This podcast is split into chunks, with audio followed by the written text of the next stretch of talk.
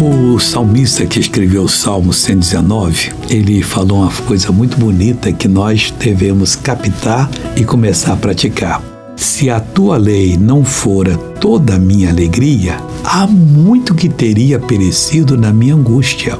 O amigo, quando você faz de Deus, a lei de Deus, a sua alegria, mas toda, não é parte não. Não, eu tenho um prazer de abrir a Bíblia. Tem um demônio que não deixa muita gente abrir a Bíblia, não. Tem que repreender ele, tá? Senão você não entende nada, não entende nada, quer nem saber. Não.